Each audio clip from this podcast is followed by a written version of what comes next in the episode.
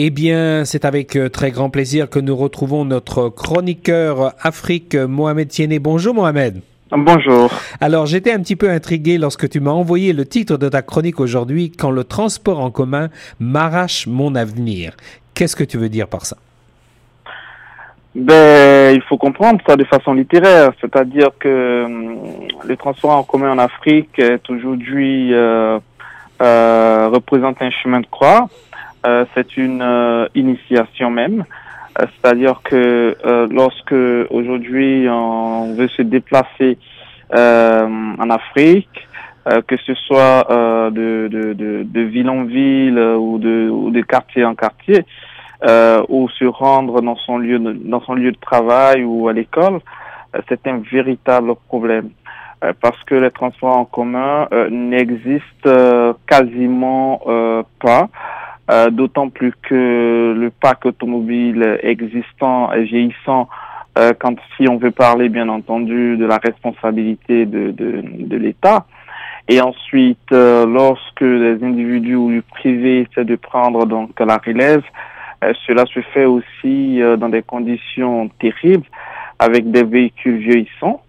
Et non seulement euh, tous ces problèmes existent, mais il y a ce qu'on appelle le manque même euh, de, de, de, de, de véhicules. Euh, le nombre de véhicules ne répond pas à la demande euh, parce que euh, chez nous en Afrique, nous avons une population qui augmente, la démographie augmente considérablement.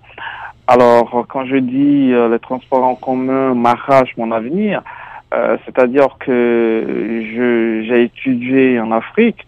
Euh, j'ai vu des étudiants arrêter d'aller à l'école parce qu'ils n'arrivaient pas à se rendre à l'université. Mhm. J'ai vu des jeunes arrêter euh, de se rendre au collège parce qu'ils n'arrivaient pas à aller au collège, n'arrivaient pas à arriver à l'heure, prenaient de mauvaises notes et se faisaient exclure. Mhm. J'ai vu des parents perdre leur emploi parce qu'ils n'arrivaient pas à l'heure au travail. Alors, si ce n'est pas arracher mon avenir, je ne sais pas comment on, devrait, l'appeler. En, termes euh, concrets, là, parce que moi, je, je me suis pas, je n'ai pas voyagé beaucoup en Afrique, euh, euh, Mohamed, mais par exemple, je, suis à Yaoundé et puis je veux me rendre à la station de radio le, matin et je veux emprunter les transports en commun. Qu'est-ce qui m'attend? Ben, ce qui t'attend, c'est qu'il va falloir donc te réveiller très tôt. Si tu as rendez-vous à 9 h, il va falloir te réveiller à, à 6 h euh, être prêt à 6h30 et essayer d'avoir un véhicule, donc faire le rang, essayer d'avoir un véhicule. Et rassurez-vous que il faudrait pas euh, mettre une tenue blanche parce que euh, avant d'arriver au lieu de rendez-vous, vous seriez donc euh, euh très très très très sale. Et ensuite, il va falloir avoir assez de force physique pour pouvoir lutter euh, pour avoir une place dans un taxi ou dans, dans, dans, dans un bus, je sais pas quoi, hmm. pour pouvoir te rendre à la station radio. Voici ce qui t'attend si tu veux te rendre à une station radio à Yaoundé. Alors, est-ce qu'il y a une compagnie de transport en commun ou est-ce que c'est de l'entrepreneuriat euh, euh, ici et là? Qu'est-ce qui se passe exactement? Euh, ce qui se passe, c'est que quand je prends le cas de, de, de la Côte d'Ivoire, il y a ce qu'on appelle la SOTRA, qui est la Société de transport abidjanaise, qui est une structure euh, étatique. Et il, ensuite, il y a euh, le privé. Euh, avec des taxis, des BACA. Les BACA, ce sont des, des, des, des, camionnettes qui transportent, si vous voulez, euh, des minibus, on va dire ça comme ça, qui transportent des individus, 22 places maximum ou 18 places. Alors, la SOTRA, qui est censée transporter la population ivoirienne, n'a plus d'autobus suffisants pour répondre à la demande. Mhm. Donc le privé va arriver en appui avec les taxis, les minibus, mais qui non plus n'arrivent pas à combler le vide qu'a créé donc euh, la démographie euh, dans, dans, dans, dans, la démographie. Autrement, euh, on a que ce soit au plan étatique, que ce soit au plan du privé, nous avons des autobus qui ne répondent pas à la demande, le nombre est insuffisant. Hmm. Non seulement le nombre est insuffisant, mais ce ne sont pas des véhicules qui répondent aux normes sécuritaires. Ouais. Et le véritable problème. À ceci s'ajoute évidemment la, la, démographie, parce que je crois savoir que les villes africaines sont en pleine, pleine expansion, explosion de population, c'est exact? Absolument, c'est exact.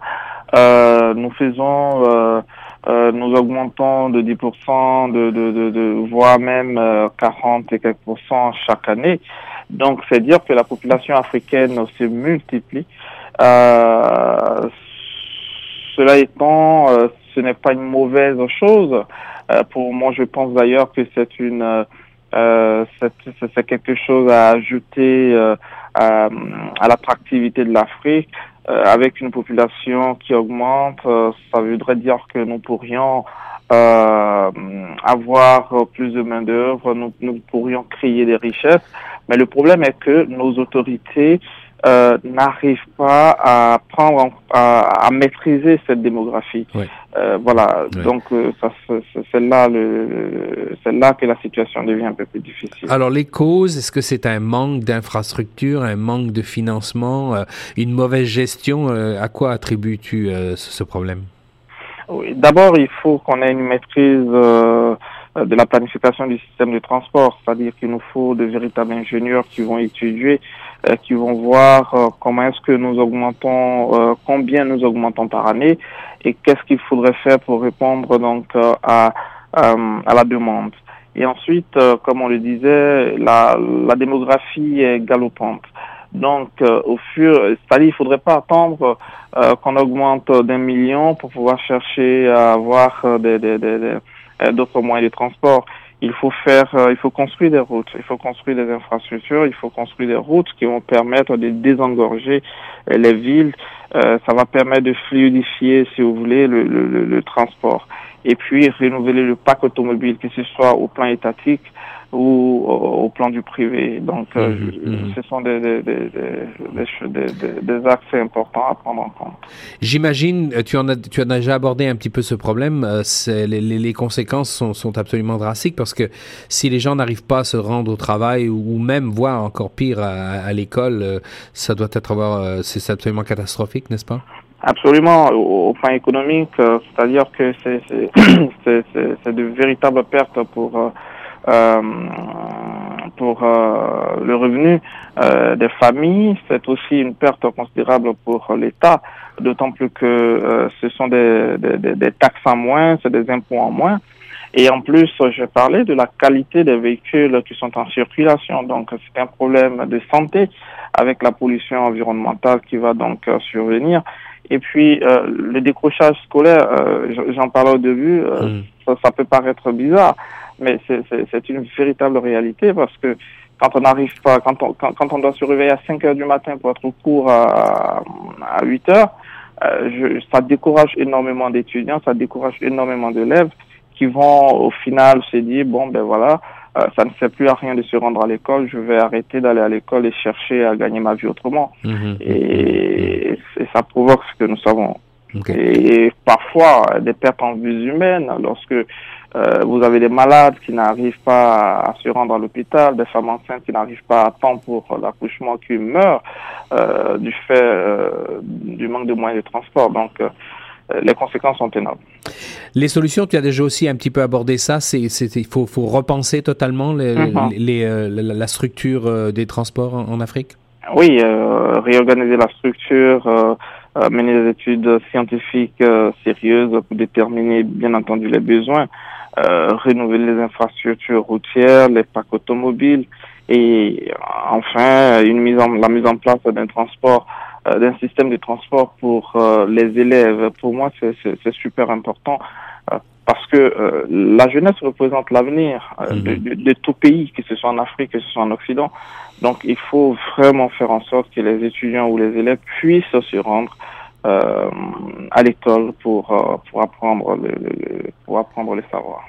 Eh bien voilà, nos auditeurs qui peut-être en ce moment nous écoutent à bord de la de la CTT, euh, eh bien rassurez-vous, c'est mieux que dans d'autres parties du monde. C'est pas idéal encore. Absolument. Euh, on n'a pas un non plus. On a on a nos déboires par rapport euh, parfois aux lignes de métro qui qui sont qui ne fonctionnent pas le week-end ou qui sont qui sont en retard ou des problèmes de signaux. Mais ah. il faut savoir que bon Mohamed, oui c'est vrai en Afrique quand on peut pas se rendre à l'école parce que il y a pas de il y a pas de moyen de transport, ah. ça c'est c'est grave.